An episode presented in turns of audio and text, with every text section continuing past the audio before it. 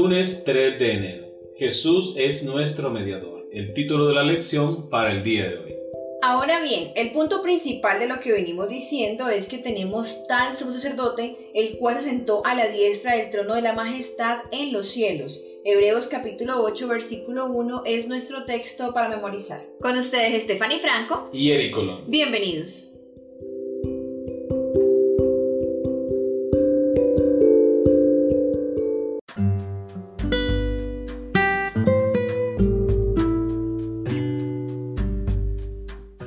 Concepto interesante de la teología del Antiguo Testamento es que el rey davídico prometido representaría a la nación ante Dios. Vamos a comparar unos textos y luego contestaremos una pregunta.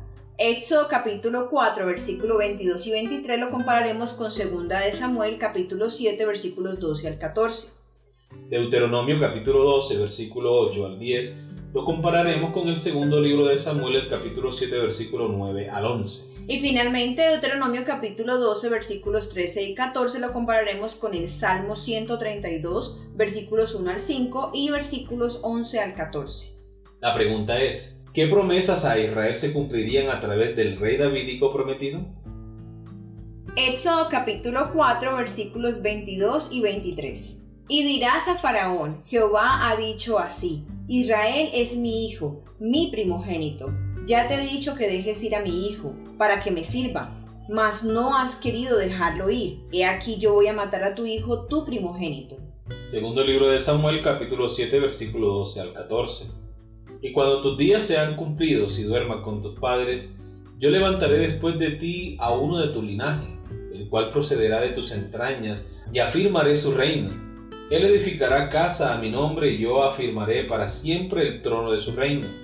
Yo le seré a él padre y él me será a mi hijo. Y si él hiciere mal, yo le castigaré con vara de hombre y con azotes de hijo de hombre.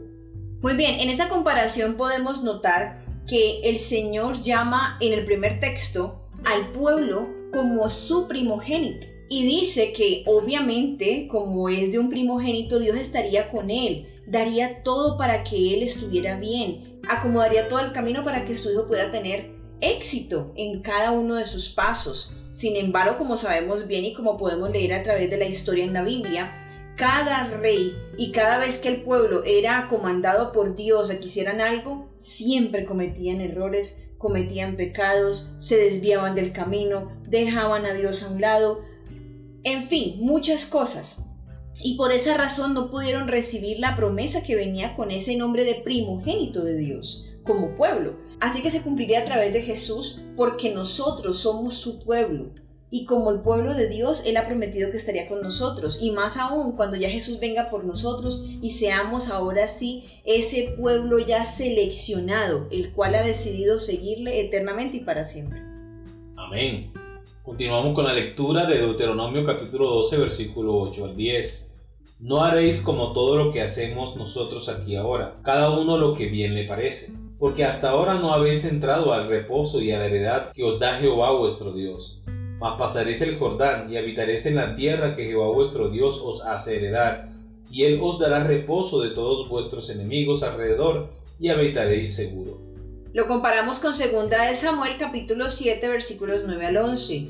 Y he estado contigo en todo cuanto has andado, y delante de ti he destruido a todos tus enemigos, y te he dado nombre grande, como el nombre de los grandes que hay en la tierra. Además yo fijaré lugar a mi pueblo Israel y lo plantaré, para que habite en su lugar y nunca más sea removido, ni los inicuos le aflijan más como al principio, desde el día en que puse jueces sobre mi pueblo Israel y a ti te daré descanso de todos tus enemigos. Asimismo Jehová te hace saber que Él te hará casa.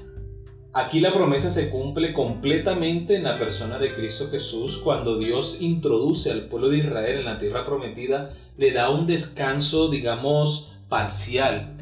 Y es parcial debido a que la desobediencia del pueblo lo conlleva a sufrir las consecuencias de su pecado. Por eso el descanso no es total, sino que es parcial. En la persona de Cristo Jesús podemos encontrar reposo no solamente para el pueblo de Israel, sino para todas las personas que creen en Cristo Jesús y se aferran a la promesa de salvación que tenemos en Él. Además, amor, sabemos que también se cumplirá ahora sí plenamente cuando Jesús regrese por nosotros, regrese por su pueblo, por sus hijos, porque Él ha prometido que prepararía mansiones para nosotros. Amén. Y allí ya no habrá quien nos moleste, no habrá quien nos haga daño, no habrá quien nos saque de nuestro hogar, sino que será para habitar con Él por siempre. Amén. Seguimos con la lectura de Deuteronomio capítulo 12, versículo 13 al 14. Cuídate de no ofrecer tus holocaustos en cualquier lugar que vieras, sino que en el lugar que Jehová escogiere, en una de tus tribus, allí ofrecerás tus holocaustos, y allí harás todo lo que yo te mando. Salmo 132, versículos 1 al 5. Acuérdate, oh Jehová, de David, y de toda su aflicción, de cómo juró a Jehová y prometió al fuerte de Jacob. No entraré en la morada de mi casa, ni subiré sobre el lecho de mi estrado. No daré sueño a mis ojos, ni a mis párpados adormecimiento, hasta que haya lugar para Jehová, morada para el fuerte de Jacob. Salmo 132, esta vez los versos 11 al 14. En verdad juró Jehová a David, y no se retractará de ello. De tu descendencia pondré sobre tu trono. Si tus hijos guardaren mi pacto y mi testimonio que yo les enseñaré, sus hijos también se sentarán sobre su trono para siempre, porque Jehová ha elegido a Sión, la que quiso por habitación para sí. Este es para siempre el lugar de mi reposo, aquí habitaré porque la he querido. Muy bien, aquí podemos notar en esta comparación algo muy interesante y es el hábitat de Dios, el lugar donde Él mora. Siempre ha sido el propósito de Dios habitar en medio de su pueblo. Y justamente con el regreso de Jesús podremos deleitarnos de la presencia absoluta y total del Señor en medio nuestro. Actualmente sabemos que Él habita en nuestro corazón y en nuestra mente cuando así se lo permitimos, cuando le dejamos entrar y podemos sentir su presencia, podemos experimentar su paz, su gozo cuando estamos en comunión con Él y cuando le permitimos que Él nos acompañe en cada paso. Pero pronto estaremos en esa patria celestial donde nuestro sol, nuestro día, nuestra noche, nuestro alimento, nuestro todo será nuestro Dios. Y será maravilloso poder contar con nuestro maravilloso Dios allí, en medio de nosotros, tan cerca que podemos hasta tocarlo. Amén. Israel era el Hijo de Dios, y Dios le daría un lugar donde descansar de sus enemigos. Dios también elegiría un lugar entre ellos donde habitaría su nombre. Estas promesas para Israel se transfirieron al rey davídico prometido. Sería adoptado como hijo de Dios, Dios le daría descanso de sus enemigos y construiría un templo para Dios en Sión, donde moraría el nombre de Dios. Esto significa que Dios cumpliría sus promesas hechas a Israel a través del rey davídico prometido. El rey davídico representaría a Israel ante Dios. La inserción de un representante en la relación entre Dios e Israel hizo posible la perpetuación de su relación de pacto. El pacto mosaico requería la fidelidad de todo Israel para recibir la protección y las bendiciones de Dios. Podemos verlo en Josué capítulo 7 versículos 1 al 13. Sin embargo, el pacto davídico garantizaba las bendiciones del pacto de Dios sobre Israel mediante la fidelidad de una persona, el rey davídico. Desgraciadamente, la mayor parte de los reyes davídicos no fueron fieles y Dios no pudo bendecir a Israel como quería. El Antiguo Testamento está lleno de relatos de cuán infieles realmente fueron muchos de esos reyes. Lo bueno es que Dios envió a su hijo a nacer como hijo de David, y él fue perfectamente fiel.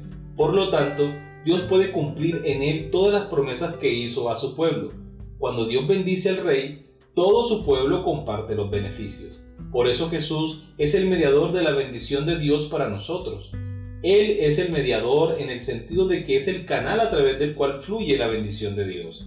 Nuestra máxima esperanza de salvación se encuentra solo en Jesús y en lo que Él hizo por nosotros. Muy bien, hemos llegado a la pregunta final. Piensa cuántas veces has sido infiel a tu parte del pacto. ¿Qué nos enseña esto? ¿Cuánto debemos confiar solo en Jesús para la salvación? Definitivamente solo por la gracia de Cristo Jesús nosotros tenemos esperanza de salvación y vida eterna. Porque si empezáramos a pensar cuántas veces hemos sido infiel a nuestro pacto con el Señor, definitivamente no hay razones para las cuales podamos ser salvos.